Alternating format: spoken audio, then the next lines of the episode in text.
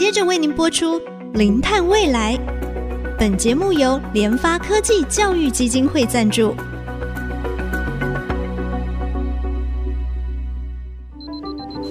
前瞻能源新方向，以科学与科技迈向近零碳排，智慧永续，与您一同开创零碳未来。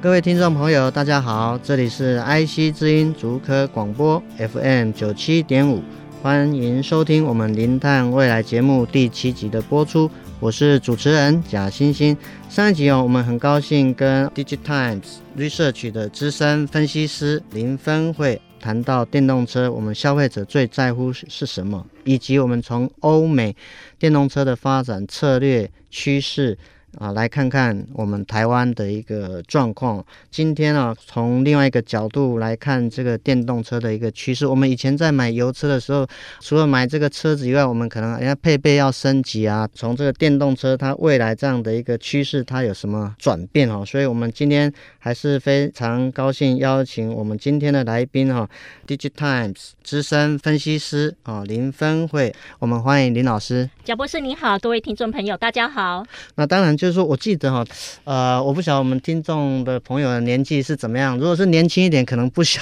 得哈。就是我们在那个年代有一个影集叫做忘了名字叫什么，但是有一个啊，霹雳游侠，忘，记得跟我清楚，透露了你的年龄，啊、透露我年龄。Yeah, 就是他有主角李麦克，李麦克有一台车，他叫火计，所以当时就我觉得超神奇，怎么可能啊？他一叫说火计来到我这里，马上车子就开过来。但是我们现在看，现在就是在朝这样的一个趋势发展。哈，那当然，我们现在就是说，我看很多人在买这个油车，我们会在乎什么扭力啊、马力啊、加速性啊、气囊数够不够啊？但是电动车的一个趋势哈，其实我发现我们对这样的一个车子的定义，好像因为我看到那个像特斯拉它的一些车，它的软体的一些服务在上面，还有一些安全的这个主动驾驶的一些 ACC 啊这些软体的一个控制，其实我觉得让整个。开车变成另外一种的一个体会哈，我想就是说，请我们的分析师呢稍微跟我们谈一下，就是现在我看到有一个叫做软体定义汽车，就是 SDV 这个，那你是不是可以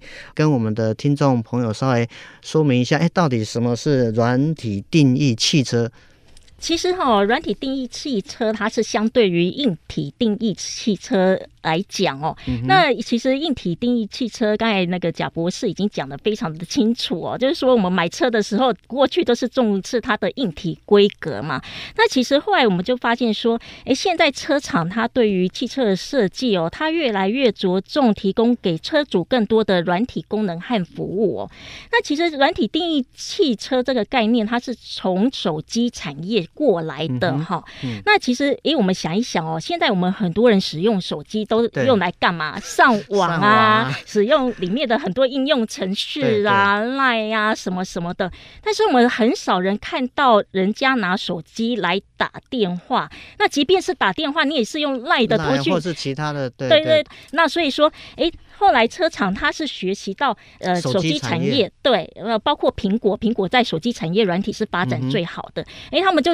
发想的这个概念就是说，哎，那我我现在其实硬体已经很少能够有升级的空间了，那我是不是可以从软体这方面来下手？那目前特斯拉它是在呃软体方面布局最积极的车厂。嗯、那所以说目前在软体方面的服务的话，我们大概可以分成三个。服务的共面哦，包括 OTA 更新，还有软体订阅服务，以及很多人在讨论的 FSD 的自驾套件。好，那 OTA 我们先解释它的全名哦，就是 Over the Air，这好像很虚幻，在空中飞行吗？那其实就是随着我们现在四 G、五 G 的呃通讯技术越来越普及哦，其实我们车主可以利用无线传输的方式哦，帮车子里面的软体还有韧体做更新的动作，然后它怎么更新呢？它除了可以更新 non-critical 的部分哦。那什么是车子 non-critical 的部分？就包括了车载娱乐系统啊，还有那个智慧座舱是 non-critical 的部分。对对，它还可以进一步更新到 critical 的部分。什么是 critical 的部分？就是譬如说马力、动力、ADAS 系统，它都可以更新。对，那其实特斯拉是第一个去。更新到 critical 的这个系统的部分哦，现在的传统车厂他们其实还不太敢做这件事，因为是跟生命安全是有关的。对对。好，那所以说，其实这个 OTA 更新哦，我们就举一个例子哈，就是说车主只要在透过线上付款哦，譬如说我付两百美金的话，我就可以解锁使用座椅加热的功能。对，对你都不用去保修厂说，哎，麻烦帮我装一下，装一个什么。对对的，不用，你就是线上，然后还有更厉害，就是说你也是透过线上付款两千美金哦，你就可以把动力加速度，我们刚才讲零百嘛，哈，嗯、就是从四点六秒呃升级到四点一秒。哇，这样很那个，很厉害，对不对？看一下哦，OTA 它更新就。已经有那么多功能，那甚至于有人就说，有的车厂它是很佛心啦，就是说，哎，我是免费提供你更新的哈，他就会半夜就是发的一个程式哈，它就是可以让车子自动更新。嗯嗯，所以有时候车主他哎一早起来就发现说，哎，我们怎么多了一个新的功能？功能对，所以有的车主就说，他就形容呐，他好像每天过着那个圣诞节的那个感觉，每天都有这个小确幸。对对对，那所以我们接下来再讲说，哎，OTA 那么厉害哦，那接下来还有那个提供的软体订阅服务哦。嗯、那软体订阅服务其实很简单哦，就是说，哎、欸，我们其实呃，我们看线上电视都每月要付那个月租费嘛。那其实，在车子一样哦，就是说，车主每个月就付九点九美元哦，他就可以下载的即时路况啊、Gaming 啊，还有 Netflix 影音服务哦。哦，讲到这里，可能贾博士和听众朋友会觉得说，哎，车主怎么可能一边开车一边玩游戏，啊、然后看那个影集呢？不可能嘛！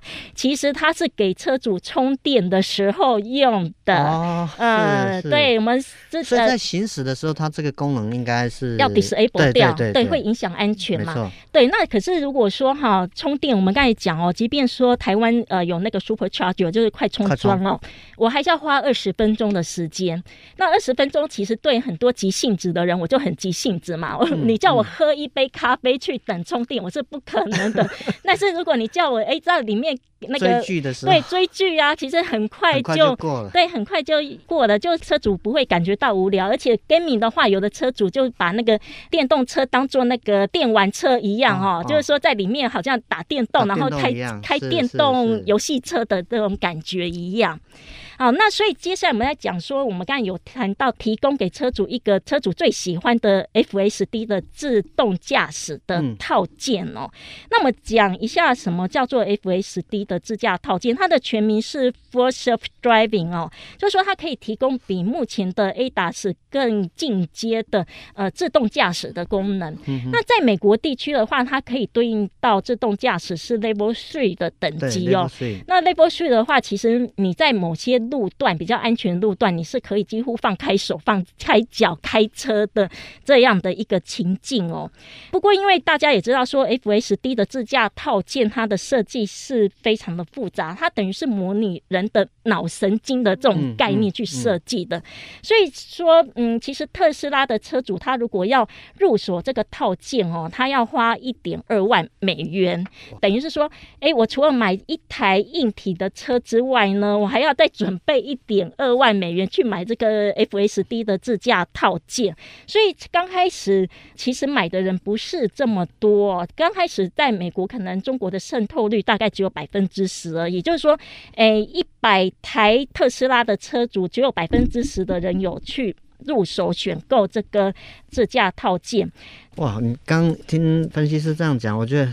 超多 surprise 也超多想象哈，从电动车它的这个商业模式啊，其实我们也可以看到，它也是从手机的创新的商业模式里面，把它引入到整个汽车的一个产业。所以现在的一个汽车产业服务，其实它不是只是卖那个硬体的那个车，透过一些技术的软体去升级，包括在娱乐上面，在安全性上面，以及在我们驾驶操控上面的。你说乐趣吗？或者说这种的一种模式，透过使用者付费的一个概念，所以它就改变了我们整个对车子的这个习惯哈，整个电动车的产业的发展，还有整个啊促进它的消费，以及怎么样让。在传统的油车技术的一个工人，这些技术的这些人员，他们能够有一个转型，让大家一起在面对地球发烧这件事情，一起来尽一份力量哈。节目也先进行到这边，我们休息一下哈，待会再回到我们节目。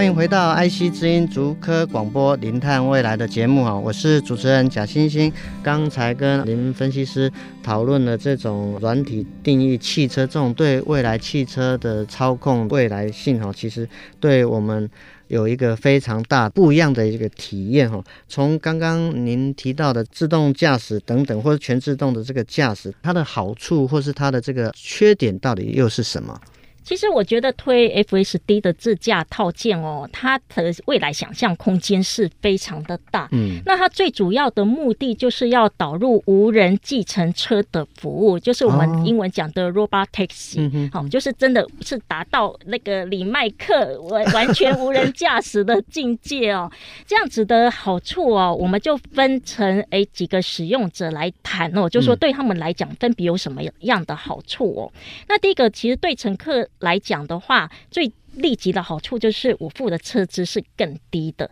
因为它其实它是就是无人驾驶，嗯、那我们就知道说国外的司机成本是非常的高，它可能占了整个营运成本是百分之五十以上。嗯、那如果说他搭了这台无人驾驶的计程车的话，它其实一英里哦，国外有做统计，大概车资只有零点五美元，那比平常的那个计程车它是少的一半的价格，对。对，所以它其实对乘客来讲，他是很有大的意愿，对，他很有很有感，想要去搭那个无人计程车。那对车主来讲，我觉得就是说也蛮有趣哦，因为其实电动车对他来讲，它不是只是上下班的代步工具而已。因为其实根据统计哦，一个车主他一天使用的车哦。就百分之十，很少，对不对？顶、嗯、多两小时嘛，哈，就是说，哎，占整天的二十四小时不到百分之十，对不对？那其实百分之九十的时间是闲置的。那如果说他的这个自驾车可以帮他去外面赚钱的话哦，我 我有算过哦，假设他平那个很勤劳的跑车跑八小时就好了，就跟那个呃，我们刚才讲一英里是零点五美元嘛，哈，那他勤劳赚钱的话，一个月大概折合新台币可以有四五万这样的收入哦。那所以你上班的时候可以跟老板就可以呛虾啊，不是啦，这是额外讲的 斜杠斜杠。对对，其实是你的车子帮你斜杠这样子。然后对车厂来讲，他们有一个那个呃出行服务的平台嘛，就是特斯拉，它就是提供这样的一个平台去媒合车主和那个乘客。对，对，那其实对特斯拉来讲的话有好处啊，因为它提供这样的平台，它就可以从中跟车主做分润的动作。其实对三方来讲都是。是有好处的，是，是，而且像我们今天节目一直在谈那个节能减碳嘛，对，那我觉得说透过这个 car sharing，其实我们就可以减少汽车的生产数，还有呃，我共享嘛，那我就可以节省停车位，我就不会有塞车或者停车位找不到的这样的一个问题了。哇，不过你刚刚讲说，哎，我们用车时间就是。上班下班这一段嘛，那可能就是停在啊家里，或者停在那个啊办公室附近。倒没有想到车厂非常非常厉害。我们上班时间我们在工作，人在工作，我的电动车也在帮我赚另一半的薪水。我觉得真的是太神奇了，这样我对这个。Elon Musk 实在越来越崇拜，我觉得他的这个创新实在是难以想象啊。那当然，我想就是说，也从您过去在啊、呃、看这个电动车的这个发展，当然我们现在知道说，电动车的材料其实它都慢慢也会越来越短缺。对于这电池的这个啊、呃、来源呢，除了电动车以外，还有没有可能？因为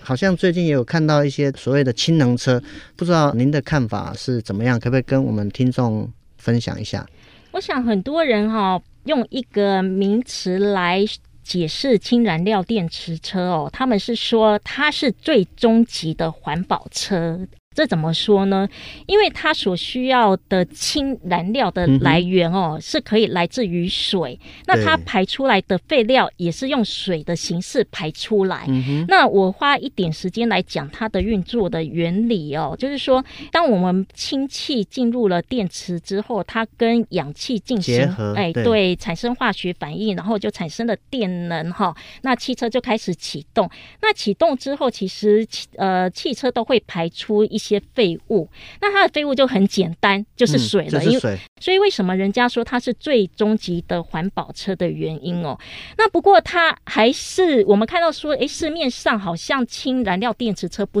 多哈。那为什么呢？我们还是要讲说它目前面临到的一个课题和困难点哦，就说它目前市面上起跳的价格哦，最低的价格是两百万新台币哈，很贵嘛，比我们那个电动车还贵。对。那原因就是说，我们如果从供应链来看的话，它其实。各环节的生产成本是很高的哈，嗯、那我们讲到就是说燃料氢嘛哈，最重要的氢，我们常常听到说哦，呃，可以用水电解的方式来取氢制氢嘛哈，嗯、那这个方式虽然说水的取得很容易哈，而且有人说南水北送嘛哈，就是说 哎、欸、你你这里对你水资源调度很很容易，但是呢，它需要非常大量的。电去做水电解的这个取氢的方式，嗯、大家想到电就会想到什么？不环保。如果它的电的来源是火力发电的话，嗯、那它没错，对它的制成就不环保，就不符合它。